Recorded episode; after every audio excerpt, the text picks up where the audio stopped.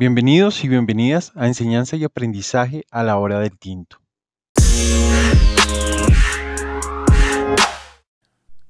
Buenos días, ¿cómo están? ¿Con frío? ¿Con calor? ¿Qué tal un buen tinto mientras hablamos sobre procesos pedagógicos en Colombia?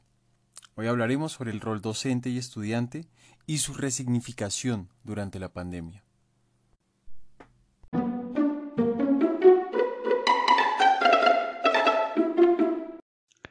Recordemos un poco. Era diciembre de 2019 cuando en la ciudad de Wuhan, en China, se identificaría por primera vez un nuevo virus que llevaría por nombre SARS-CoV-2 y su enfermedad que resonaría por todo el mundo, COVID-19. A Colombia llegaría el 6 de marzo este contagioso virus y con su consecuente cuarentena, que se extendería por varios meses y desde entonces el uso del tapabocas pasaría a ser parte de nuestra forma de vestir. Debido a las restricciones necesarias para generar el aislamiento preventivo, la educación se vio obligada a cambiar, a adaptarse a las malas, así como un pasajero de Transmilenio al poco espacio y aire disponible en la hora pico.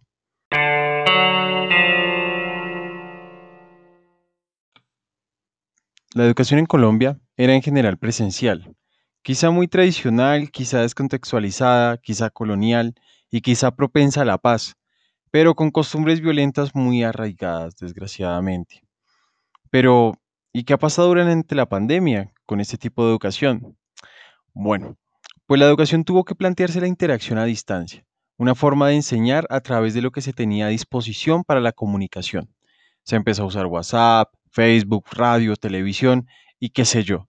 Imagino que hasta señales de humo, viajes astrales, palomas mensajeras y cualquier medio que el docente pudiese usar.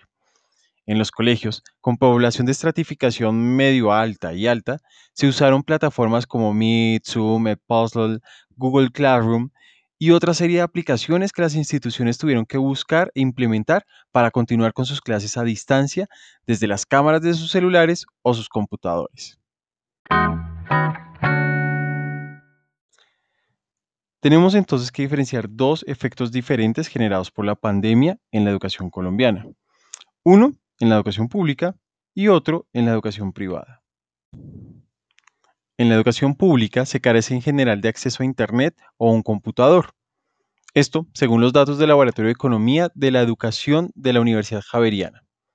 Aproximadamente un 63% de los estudiantes manifiestan no tener acceso a Internet y en el 96% de los municipios del país, menos de la mitad tienen acceso a las herramientas tecnológicas necesarias para sus clases virtuales.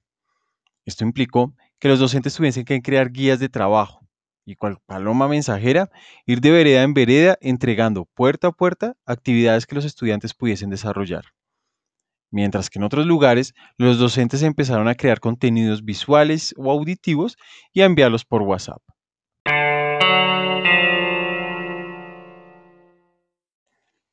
En la educación privada, los docentes tuvieron que empezar a hacer uso de plataformas de videoconferencias o videollamadas, tales como Meet, Zoom, entre otras.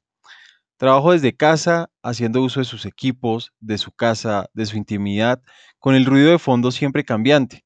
A veces el llegó la mazamorra paisa, o se arreglan ollas a presión, o cinco plátanos por tan solo dos mil pesitos o el perro esperando a que se abra el micrófono para empezar a ladrar y dejar huella de su presencia en clase. Los métodos de enseñanza en la educación privada poco cambiaron de fondo. Cada colegio intentó adaptarse rápidamente en el papel, pero en la práctica los fondos y métodos eran los mismos. Los docentes que estaban interesados en lograr una buena adaptación buscaron y exploraron nuevos métodos, nuevas herramientas, empezaron a pensarse y si el tiempo daba, leer sobre aula invertida, educación virtual, entre otras. Los otros docentes, quizás más tradicionales, aprendieron a manejar las videollamadas y seguir en las mismas clases monótonas que se llenaban de estudiantes ausentes y dormidos.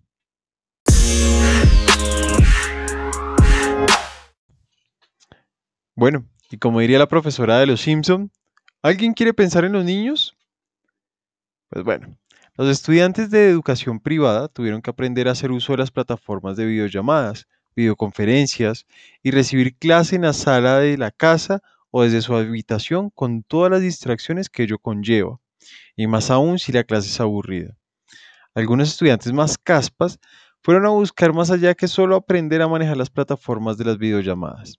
Buscaron la forma en las cuales podían hacer trampa con algunas aplicaciones y aparentar estar conectados cuando en realidad estaban jugando en el Xbox o durmiendo. Pero los estudiantes tuvieron que verse inmersos en una nueva situación, donde los acudientes presenciaban sus clases, donde en vez de pedir permiso para ir al baño, pedían permiso para sacar al perro, a orinar o bajar por un domicilio de comida. Las salidas a descanso o recreo, como le llamábamos, eran solitarias o en familia, pero sin los amigos del parche de siempre.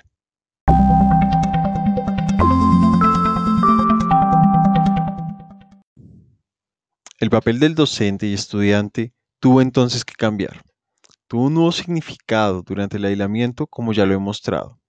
Pero además hubo efectos compartidos, como los psicológicos, ya que el aislamiento generó un aumento significativo de la depresión y la ansiedad, tanto en docentes como en estudiantes, según lo reportó la Universidad Autónoma de Barcelona.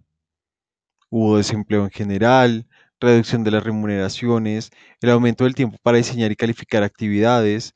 El docente se volvió un trabajador 24/7, recibiendo correos, mensajes de WhatsApp, llamadas, etc.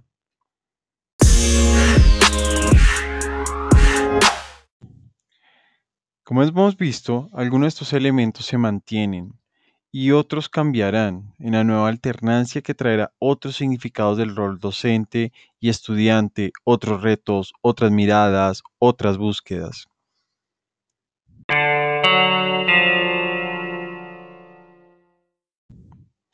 Bueno, esto fue enseñanza y aprendizaje a la hora del tinto.